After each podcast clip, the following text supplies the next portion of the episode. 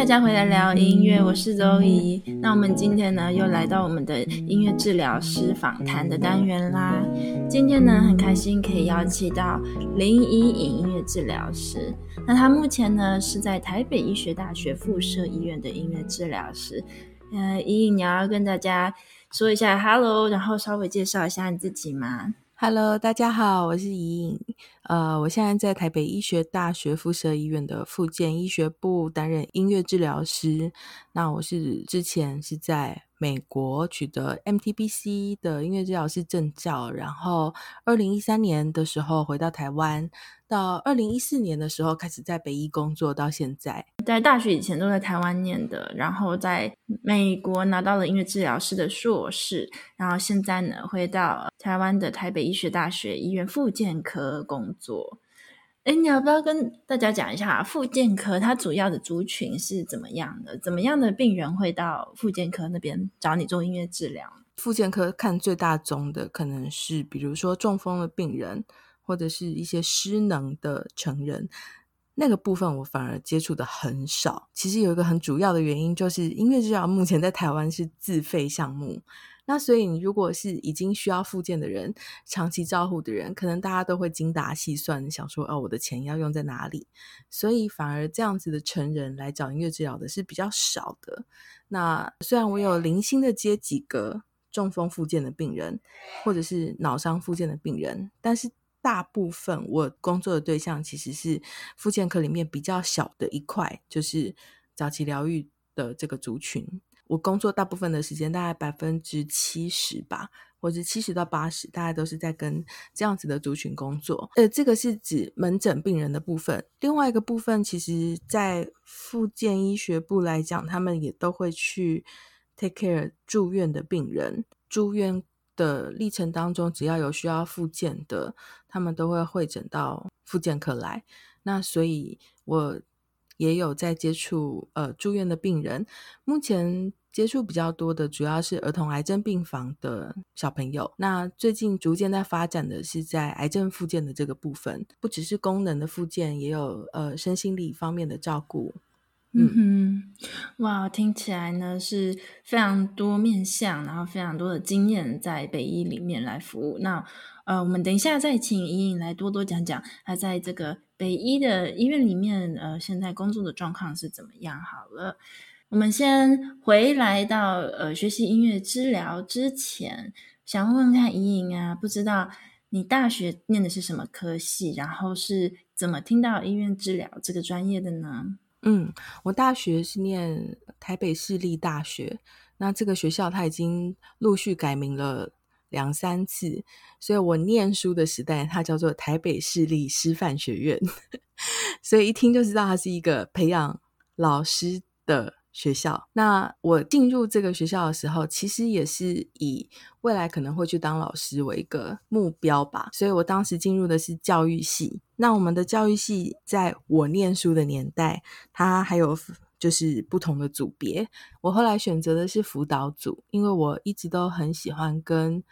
呃人做心理上的工作，可能自己就是有这方面，应该说有这样子的特质吗？就是会特别去关注一些有。有需求、心理上的需求的人，所以当初就选了辅导组。我等于是从大三开始接触跟心理健康相关领域。那等到我的教育实习结束之后，或是教育实习结束前，刚好遇到那个那一阵子，刚好遇到流浪教师潮，所以从我的学长姐前两三届的学长姐就开始已经。毕业即失业，找不到工作。我们本来准备是，呃，毕业要去当老师，但是后来大家找不到工作，就只能一直拖着行李箱到处考。那我不想要过这样的生活，所以就想说，那我还有什么想要做的事情？当时心理师法刚通过没有多久，所以本来是想要去念一个智商心理的硕士，但是刚好大学的时候修了。一些表达性艺术治疗的呃相关的课程，其中一门是艺术治疗，还有另外一门呃虽然可能不在表达性艺术治疗的范围内，或者我们现在说叫创造性艺术治疗，但它一样就是比较非传统口语式的，就是游戏治疗的这个课。我修了这个课，然后也修了这个课的实习。那对于这种不同的治疗方法感到很有兴趣。本来没有想到音乐治疗，是有一天，嗯，正在考虑未来出路的时候，我妈妈就说：“哎，你从小这么喜欢音乐，为什么不去试试看音乐治疗？”然后我从那一刻开始。就好像不知道什么关节被打通，我就开始找相关的资料，然后发现哦，原来我们学校就有一位教授，他是音乐治疗背景的，嗯，陈淑瑜教授，然后我就去找他，嗯、就很冒昧的就敲了他的门，然后。直接就去问他说：“我可以来旁听你在大学部开的课吗？”他当时他是特教系的教授，所以我已经毕业了。我去特教系旁听他们的课，接下来就跟着这个教授做了两年的研究助理，再出国念书这样子。所以其实我整个历程准备历程是比别人还要缓慢很多的。很多人都是在大学的时期就已经在想未来要做什么。我知道大学毕业甚至实习完，我才决定我要做什么。所以我整个出国念书的时候，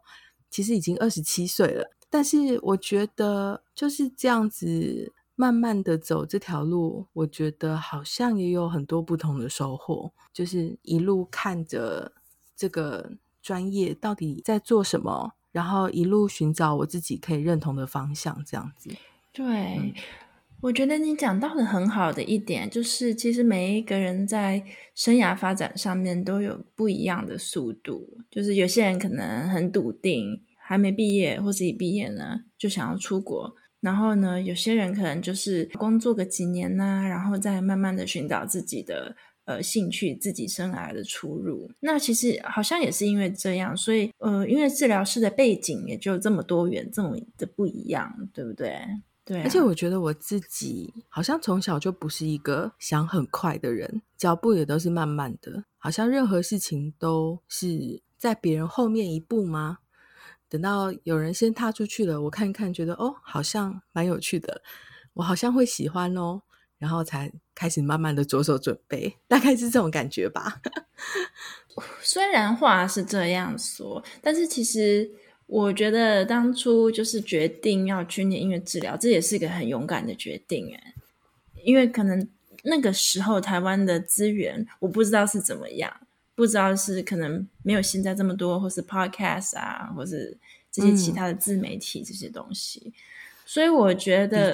虽然慢，嗯、但是也是很勇敢、很坚定的这样子走下去，有一点傻劲吧，虽然。慢，然后资料也没有办，也不是查得很清楚，因为我当时英文真是烂到不行，所以你叫我就是一个一个网站去慢慢的看那些学校的资讯啊，然后呃，甚至去阅读一下什么教授的 paper 来了解说这个学校到底是什么什么样的方向，什么样的风格，我真的是做不到，以我当时的能力真的是做不到，所以其实。嗯、呃，就是有点凭着一种直觉吧，嗯嗯嗯嗯，然后就选了一个学校，而且选的那个学校的故事也蛮有趣的，我可以好对，现在 就来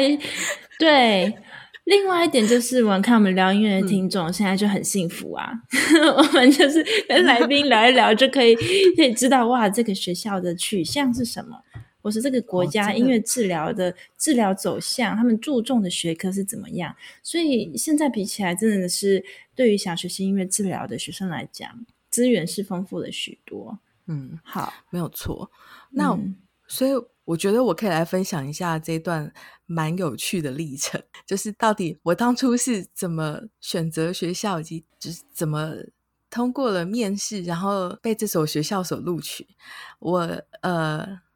我是在美国的纽泽西州的 Montclair State University 念音乐治疗硕士。那呃，为什么会是在这间学校呢？就像我刚刚讲的，我当时英文非常的烂，但是我当时问了那个陈淑仪教授说：“那我应该怎么选学校？”他就有建议我说：“你可以看一下这些学校老师他们的研究都做什么。”还有另外一个，他说台湾学生可能不会考虑到那么多，可是它是一个蛮重要的因素，就是天气。因为台湾不管是从台北到屏东，可能它天气的变化不会到这么剧烈。可是如果是在美国的话，你去一个很北边的学校，然后五大湖区，可能会会让你觉得天气很冷，而很感到很忧郁，没有办法在那个环境继续待下去。所以也要考虑一下那个环境的差异，或者是说你是习惯在都会区生活的，或者是你要在乡村生活，那也都是非常不一样的经验。好，那但是因为毕竟我还是没有去那些学校，所以我只是听一听。呃，他有提到一点，就是说在美国，可能呃不同区域他们的他们的一些理论的背景。可能会比较不同，就是所谓理论取向会比较不一样。可能东岸，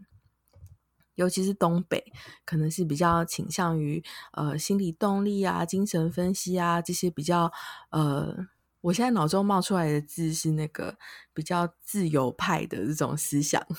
那可能到了美中呢，他们可能会比较是偏向行为主义等等。好，那我当当初就听了这些建议之后，然后就开始找。我就先往美东方向去寻找，因为我大学的时候念了那个游戏治疗的老师，他是走人本主义的，那我也非常喜欢人本主义的治疗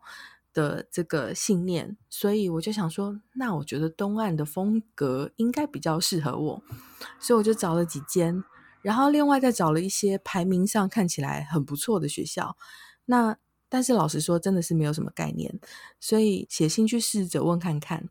然后这时候遇到另外一个关卡，因为有一些学校他们其实是要求要音乐系毕业的学生，嗯哼，才可以去申请，直接申请硕士班。嗯、好，那但是我大学念的不是音乐系，也没有音乐辅系，所以问了一些学校，其实并没有直接被拒绝。但是像比如说 Iowa，他就直接。跟我说，你如果来念的话，你可能要念五年哦，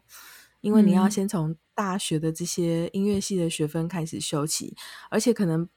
不能让你直接申请 master 的 program，可能要从 equivalency 开始。然后我就有点打退堂鼓。结果后来，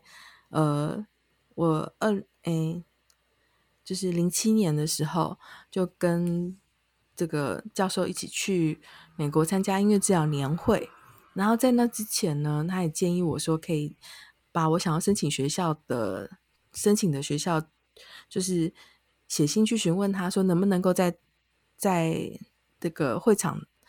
就是找个时间面试这样子。好，然后呢，这个我后来去念的这个学校 Montclair 的教授就回我说，可以哦，就是我们 Montclair 有在这边有摆摊位，你可以有空的时候就过来看一看，然后。也没有约一个很确切的时间，就后来我整个年会当中都没有遇到这个教授，但是我的朋友有遇到，他们有知道说哦是哪一个人这样子，嗯，最后是在饭店 check out 的时候，嗯，他就排在我的前面还是后面，我有点忘记了。然后我朋友就跟我说，哎，就是这个教授，你要不要去找他？于是我就非常非常冒昧的，在 check out 之后，就去跟他说，我就是那个写信来的学生。那很抱歉，这段时间都没有遇到你。然后我本来只是想打个招呼也就算了，就他就立刻开始跟我拖着行李箱在饭店大厅开始做一个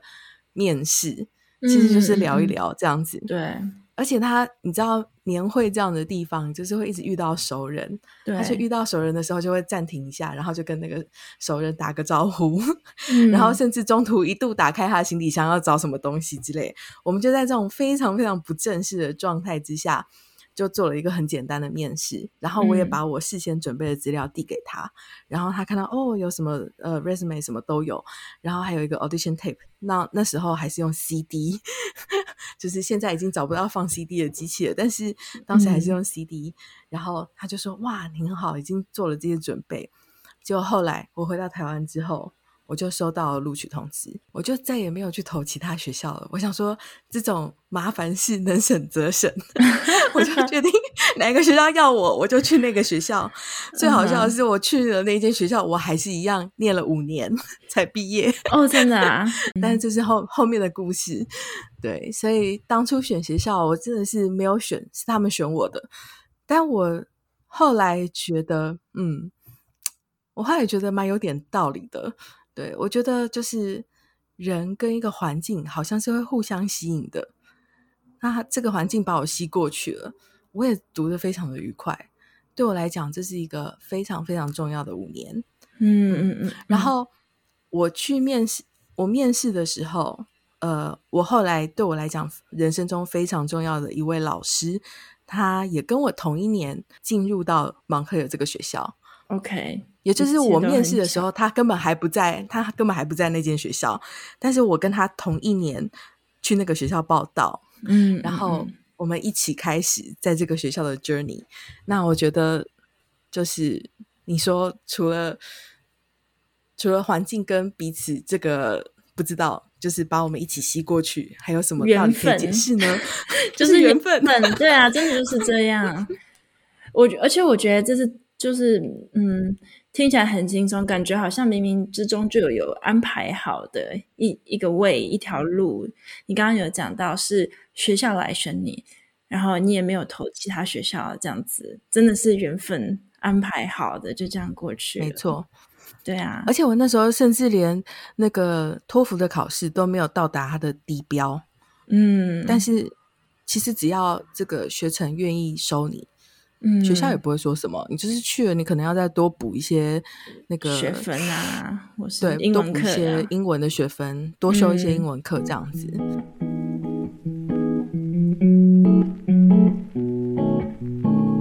嗯，我非常喜欢他们那边的那个年会，他们那边的 conference，就是我总是能够找到很多我自己很有兴趣的主题，所以我就觉得哦。选区域去念真的是有有一些道理哦。如果你对于就是 humanistic 或者是 psychodynamic 你很有兴趣的话，我就是认真的推荐美国东岸东北，不是东南哦，东北，或者我我不太确定你们学就是你之前美国学校那一区是什么样的取向，但是像呃 Mid Atlantic 这一区的学校，如果你对这样子的学派是有兴趣的。我诚挚的推荐你，很多学校都非常的棒，包括我的母校。好，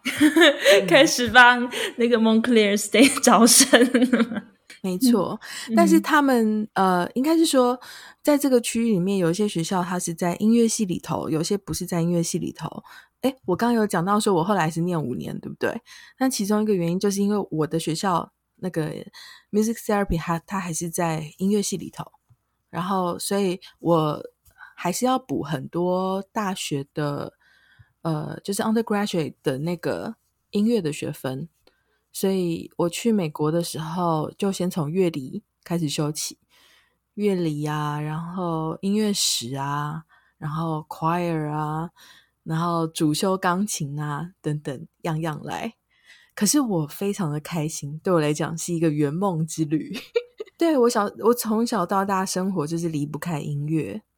所以这应该也是为什么我会选择要当音乐治疗师的原因吧。我是我觉得我生活离不开音乐，虽然不一定一定要把音乐变成工作的一部分，可是我觉得音乐在我的生命中真的是非常再自然不过的一件事。嗯，所以我说这个学校把我吸过去是有道理的。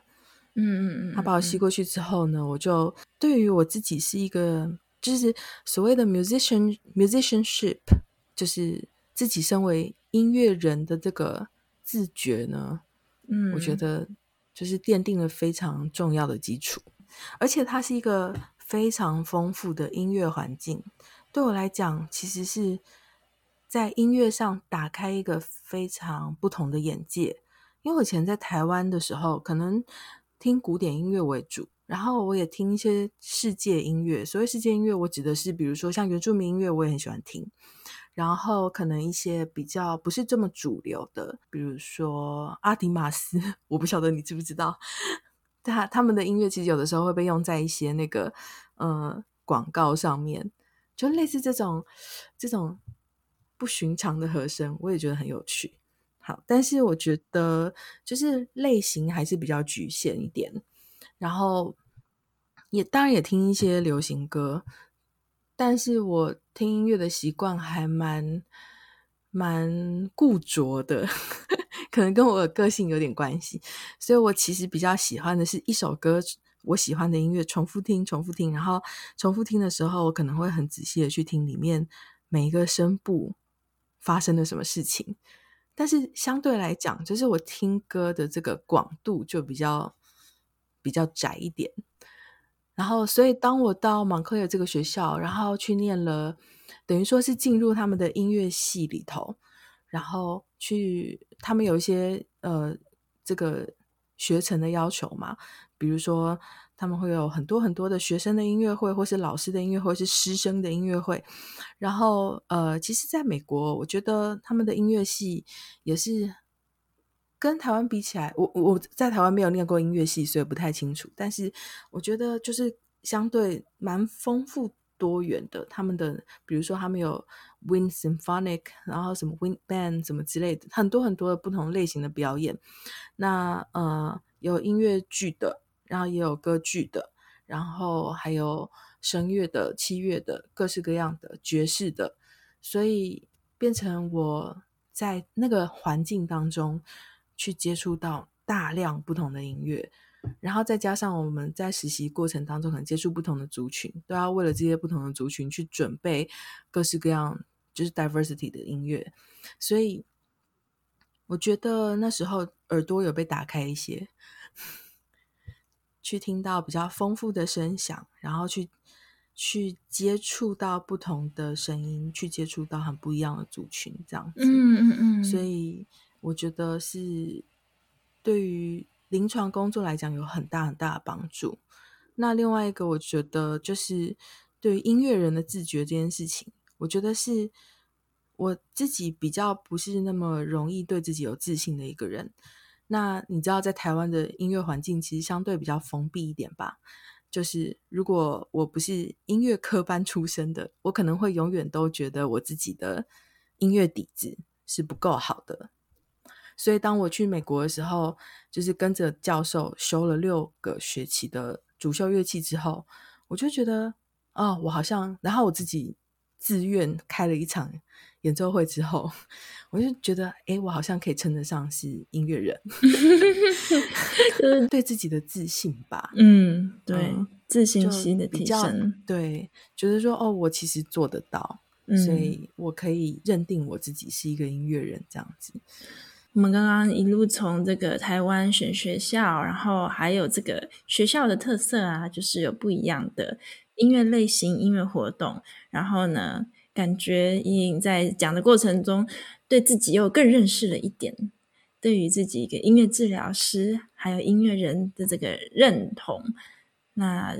那这个也影响到后来做音乐治疗师这个工作。我想，我就这样回顾过去我求学的历程啊。我发现好像从念大学的辅导组开始，然后到这个念硕士的这几年，包括中间当助理、研究助理，然后呃，感觉无所事事的那几年，也一起算进去。其实我觉得，好像你刚刚说到对自己的认识的这个部分，我觉得好像是一个对我而言，现在为什么我可以。持续的去做治疗师这个工作，嗯哼，非常非常重要的几年，嗯，我现在算不清楚到底有几年，但是比如说从念辅导组开始，我可能，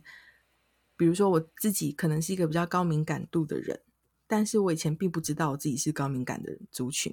所以有的时候当我感受到一些。强烈的感觉而感到痛苦的时候，我其实不晓得我怎么了。对，那呃，所以念辅导的时候，在读书的过程面，觉得好像在给自己照镜子，在看哦，原来我是这样子的状况。然后呃，当然后来去去到国外，在念在国外念书的历程也是，因为你的距离跟原来的文化拉开了，才发现哦，原来其实其他人并不一定会有跟我有一样的价值观。那这也无关对错，然后每个人都可以有抱持着自己的信念，理直气壮的生活。我有的时候都会看我的呃美国同学们，或者是我在美国的个案们，看他们的就是对于自己的那种很有自信的态度，我看得对，其实是目瞪口呆的。对，这真的是。一部分也可能是环境啦，环境造成这样不一样的性格，整个大环境的区别。然后我觉得这也是一个很好的历练，有跨文化的生活经验，然后更了解自己。然后呢，就呃，进而对自己接受，接受自己的样子。然后呢，可以呃，往下一步继续的前进。嗯，不会再对一些事情感到理所当然，就应该要是。就是我，我拿掉很多应该要怎么样的这个应该，因为发现很多事情其实没有应该要怎么样，每个人都有不同的想法或看法。那如果我用我自己的眼光去看这件事情，或者是看人的话，呃，可能是可能并不符合其他人的成长的经历，所以如果没有去美国念书那五年，可能我看不到这件事情吧。嗯哼，而而这件事情其实对于做音乐治疗师或是助人工作者，也是一个很重要的一点，就是怎么样从不一样的面向，嗯、然后来了解这个个案，或是你有怎么样不一样的眼睛。来发现这个个案，他其实的不一样的生活背景，或是他的不同能力，嗯、所以也是因为这样子一路上慢慢的走，在美国，然后在台湾两地不一样的文化，嗯、那造就了你可能有不一样的呃一个眼界，然后来做音乐治疗这件事情。对，就是有不同的视野，嗯、但是我觉得这个事情是没有怎么讲，no limitation 吧。我该怎么讲呢？嗯，就是永远都还可以再继续看得更远，就是就是一个学习的过程啊，嗯，嗯，加成长学习的过程，永无止境的学习，对，一直学习的过程，然后从不一样的 level、不一样的角度来看事情。刚刚说到拆解掉自己原来可能保持着一些呃想法去看别人，或者是去就。我没有带着怀疑就把所有的老师教的东西就这样用吸的把它吸进来，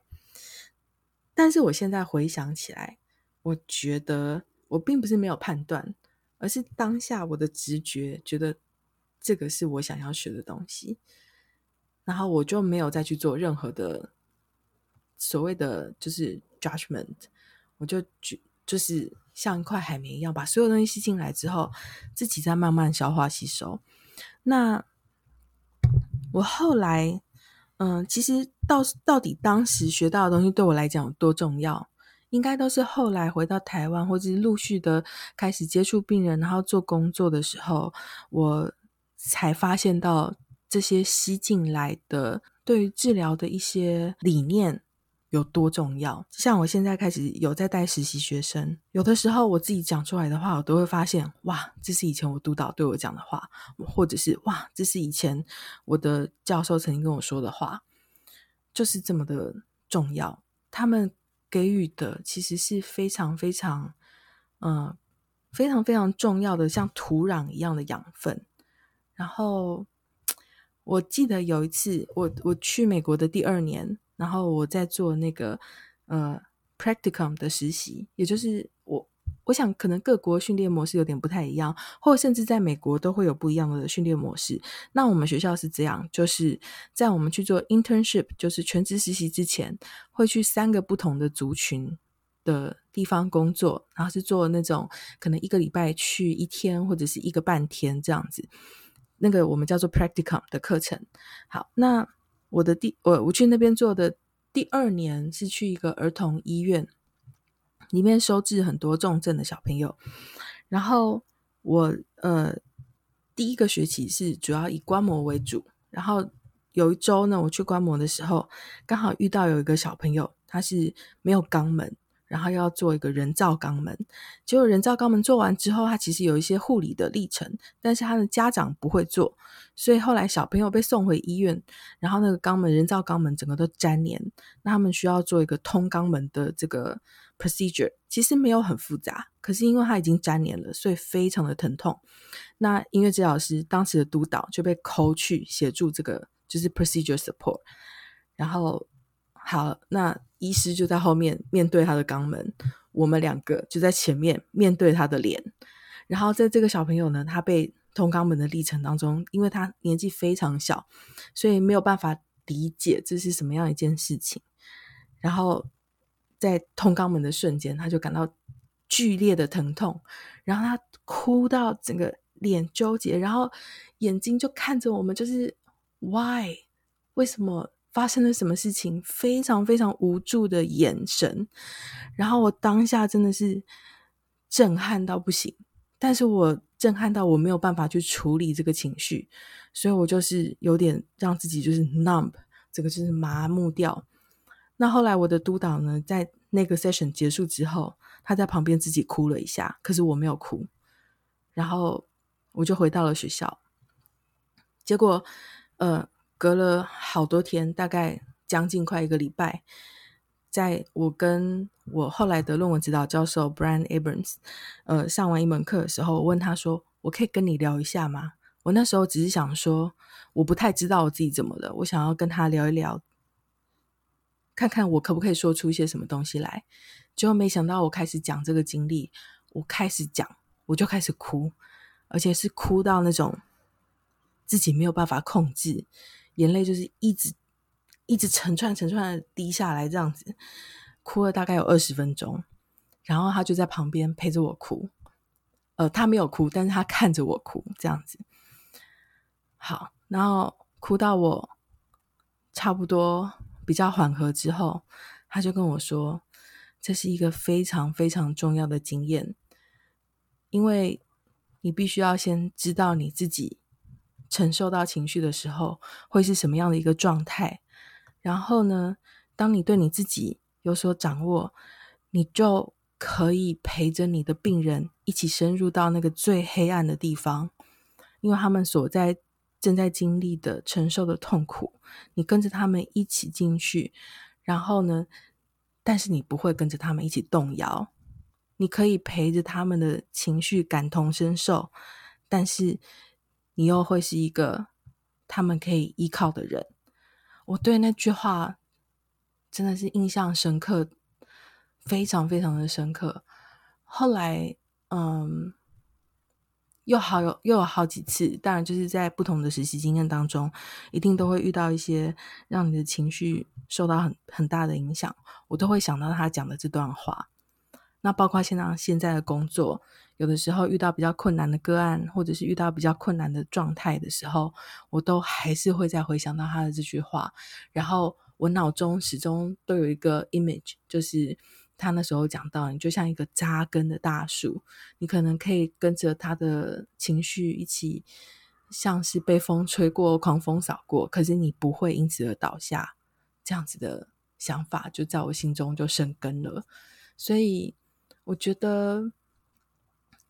在念书当中所经历的一切事情，不是只有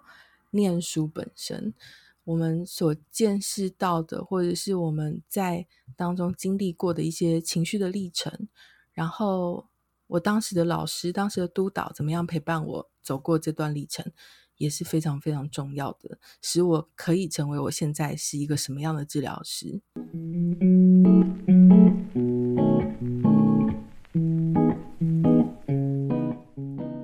觉得另外一个我也蛮想分享的是我在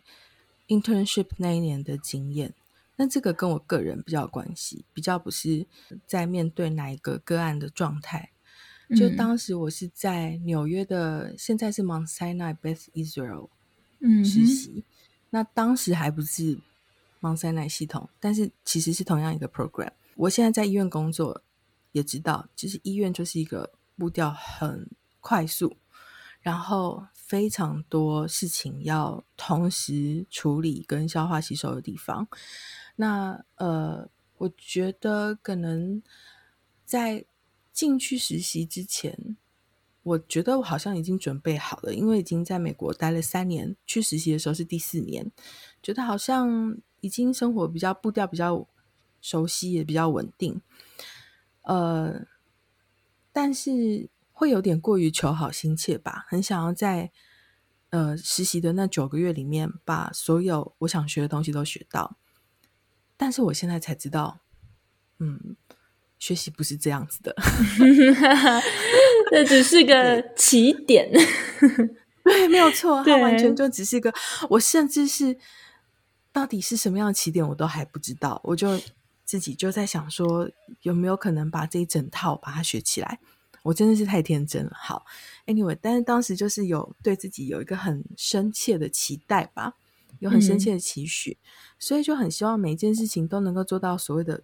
最好，我自己能力能够做到的最好。可是当我一旦有对自己有这样子的期许或期待的时候，我就卡住了，嗯，因为我永远都在检视我自己是不是做到最好。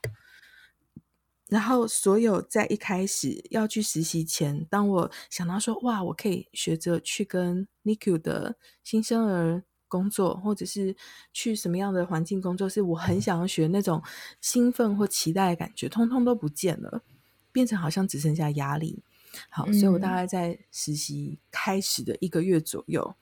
就呃感觉好像已经食不下咽这样子。那、嗯、我这个是一个举例啦，不是真的吃不下，指的是感觉我脑袋好像就塞住了。呃，当时就跟我们的 director Joanne Loy 就是做了一个对谈。也是一样，跟上次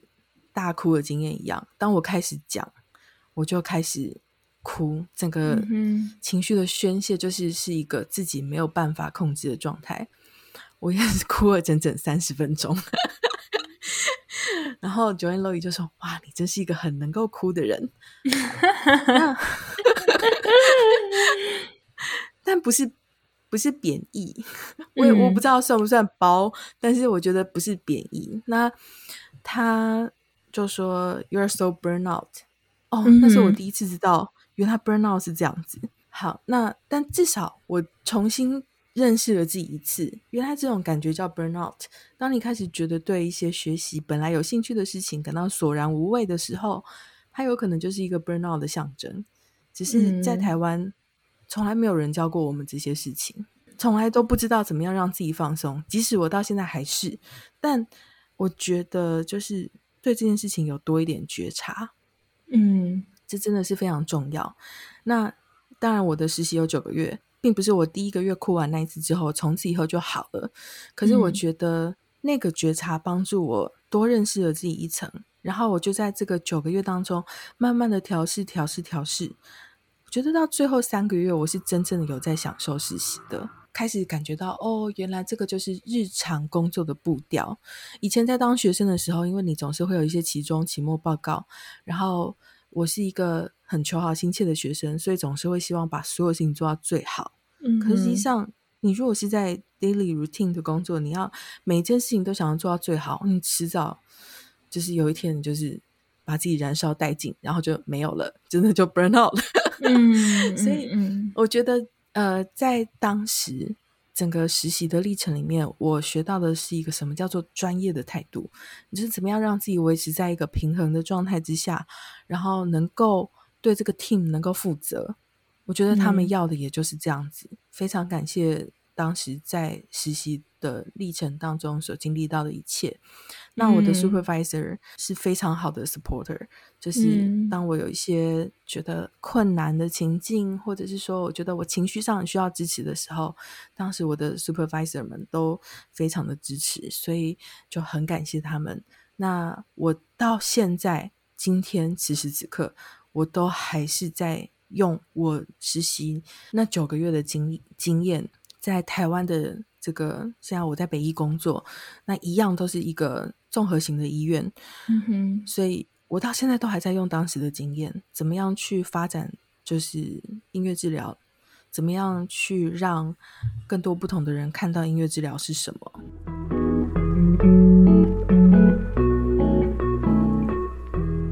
我觉得我自己的其中一个长处就是可以在一个地方待很久很久。我真的觉得很厉害。但我觉得之所以可以待那么久，也是因为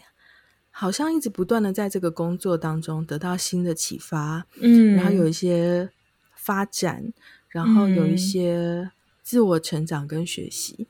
所以这七年当中，我从来没有觉得我是停滞下来，嗯的状态。对，反而有的时候会觉得被时间追得喘不过气的感觉比较多。那我们刚刚讲到了很多依依啊，在音乐治疗上一路的求学历程，还有自我的认识与了解。那我们现在呢，呃，想要问问看依依啊。呃，从美国回到台湾，然后再进入台湾的职场工作开拓的心路历程是什么样子呢？我刚刚听到“开拓”这两个字，我想说，诶，我好像没有做什么开拓耶。好了，应该是说现在这个 position 上面可能有试着做一些开拓，但是可能跟很多现在在台湾做一些行动音乐治疗师的人比较不一样的是，我就一直都待在同一个位置。我之所以会选择来北医，其中一个原因也是因为我很知道我自己是非常不会自我推销的人，所以在一个固定的单位，然后可以慢慢的去发展，然后比如说可能可以用我自己工作的成绩直接去说明，可能会比需要提很多 proposal 计划对我来讲要比较容易。虽然在一个很忙碌的医院工作，他有他辛苦的地方，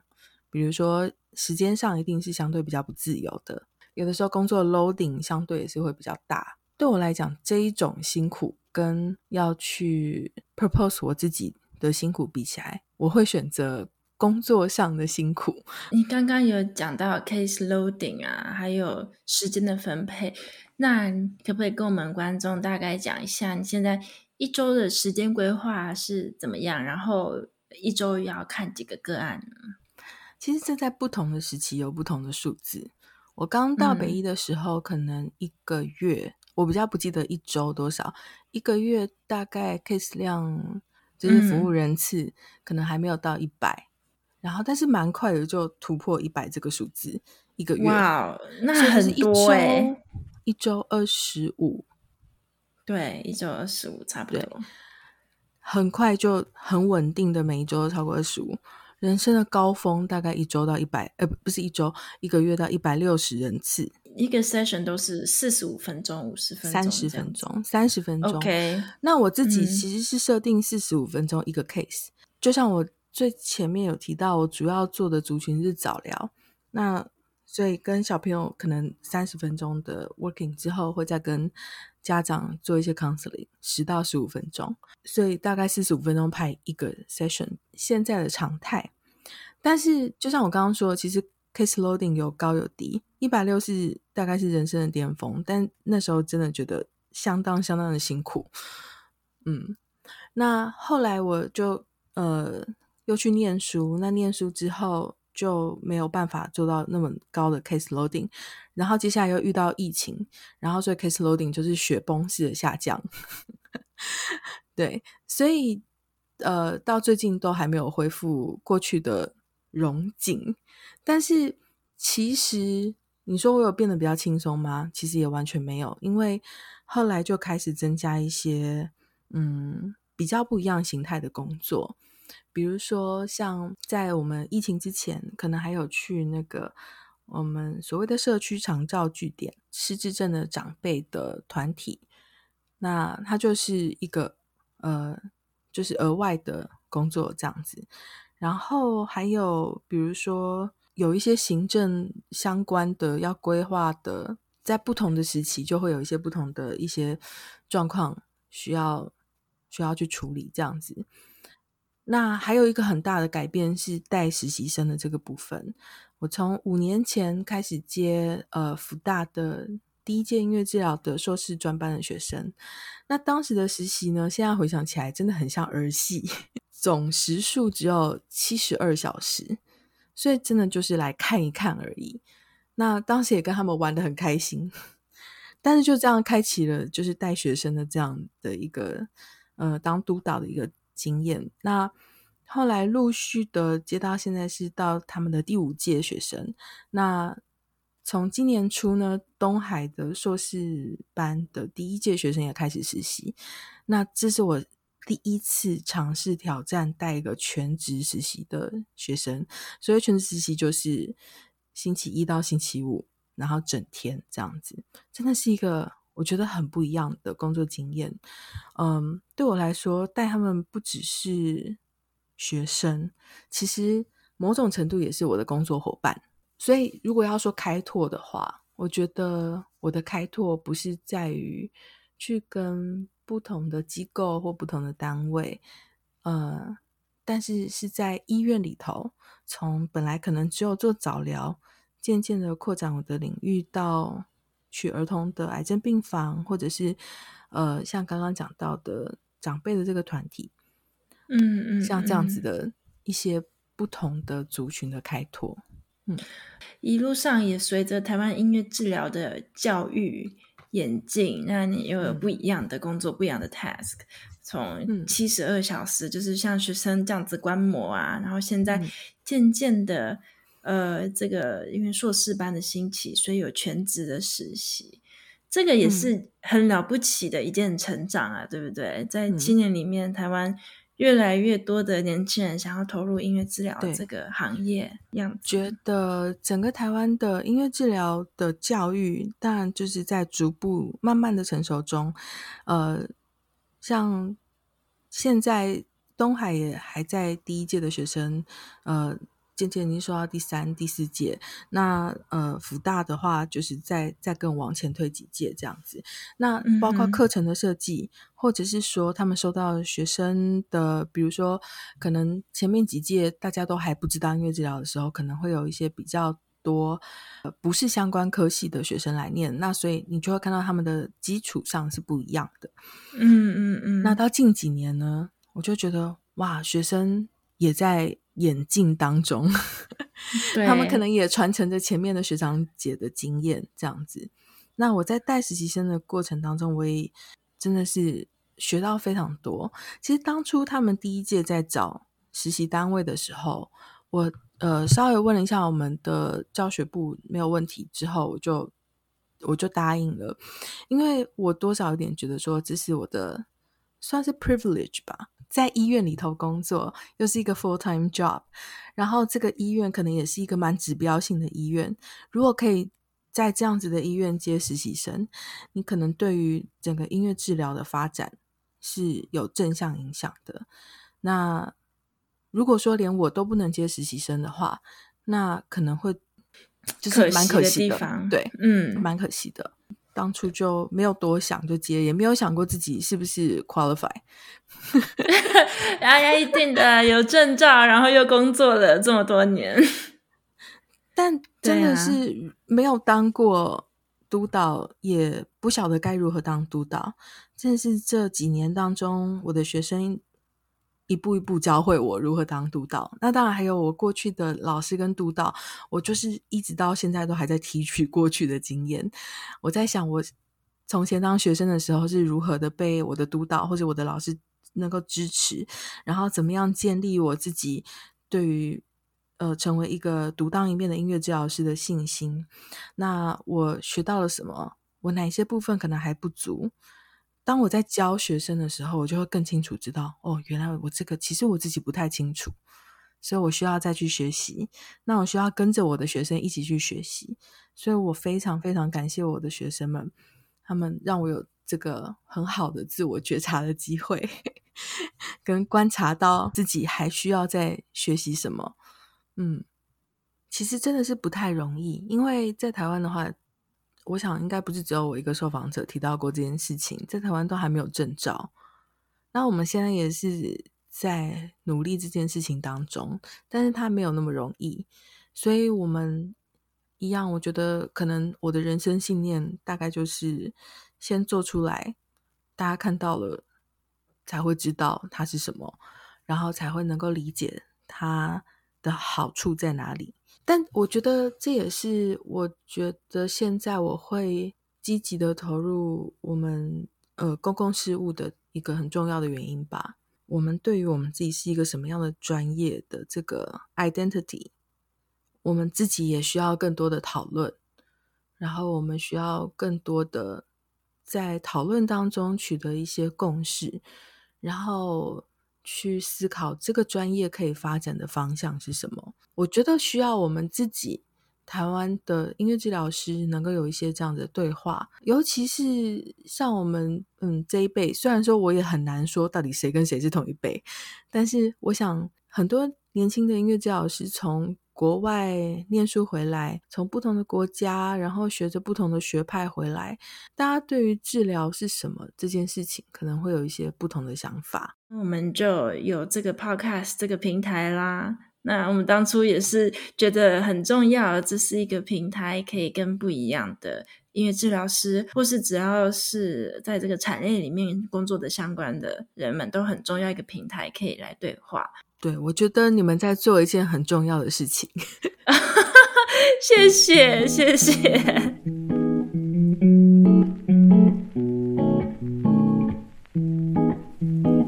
面对这样子，很多人呢，可能就在想说，想要出国念音乐治疗啊，但是还在摸索这样的状态之中。不知道伊尹对于想要学音乐治疗的学生有什么样的建议呢？嗯，我不晓得我的建议会不会。实不实用？但是我想要分享一个，就是我自己从以前开始接触心理治疗相关领域吧，到现在的一个心得，就是不要着急，就慢慢来。那呃，有的时候我们会因为我们的年纪，或者是说我们有没有达到什么成就而。觉得很焦虑，会不会我的同学都已经在赚钱了？我到底在干嘛？然后我记得我那时候出国念书前，我就先帮我爸做了一个心理建设。我跟他说，我不晓得我回来能不能够赚回我去念书花的这些钱，因为这的确不是一个一个就是你眼前就可以看到巨大利益的一件事情。对，真的是这样。嗯，但是我觉得做这样一份工作，真的让我从心里感到非常的踏实，跟呃，非常的心灵的富足。嗯嗯嗯嗯，我们所接触到的所有的人，还有我在这个学习的历程当中，对自己更加深刻的认识，让我更知道自己是谁。我想要过，我可能。没有真的完全百分之百做到我想要过的生活，因为我想要过得悠闲一点，但是我现在完全不是。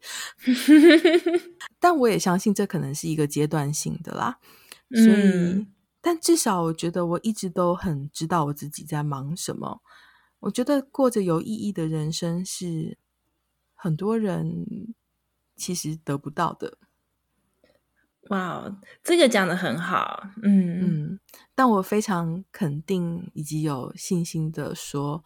呃，从我开始接触音乐治疗以来，我每天都过着非常有意义的人生。所以有的时候真的是，呃，花很长的时间，像我自己花了五年才拿到硕士学位。呃，很多人可能都两三年就已经念完、实习完、写完论文，我还在那边慢慢磨。但是这每一步，我觉得都走得很踏实、心安理得，然后而且也学到我觉得非常有价值、对人生来讲很重要的人生经验。这些经验都会变成我现在工作当中可以继续提取出来的一些养分的来源，然后。呃，从这些养分当中再持续的累积，再加上新的经验，让我的人生经验持续的去转化成帮助他人也很有用的、很有意义的一些人生历练。所以我想要说，不要急。我也是一路，我是比较快的，我我是蛮急的，我的个性是这样子。但是呢，我有一个 slogan，就是我会跟自己讲，a slower is faster。就是有时候呢，你走慢一点，其实是快一点。这句话也是在跟我自己说，我在对我自己喊话，嗯，可能想让我自己心里好过一点。但是有时候有些东西真的就是需要时间的历练，急不得的这些事情。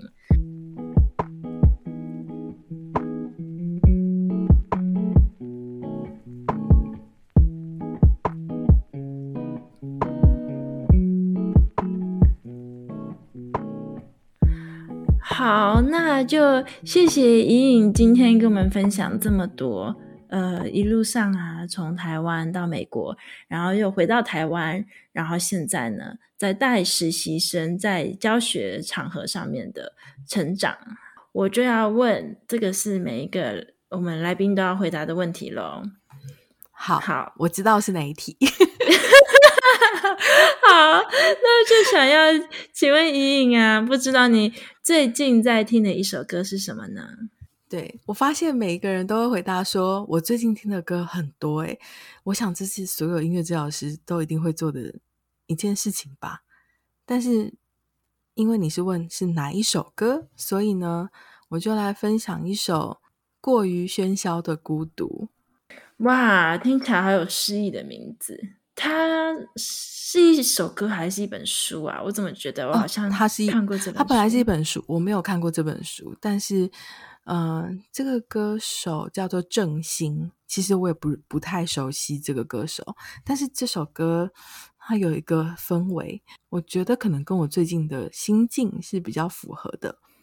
可能最近不转，不管是工作或是生活中有蛮多的变动，所以可能一直在一种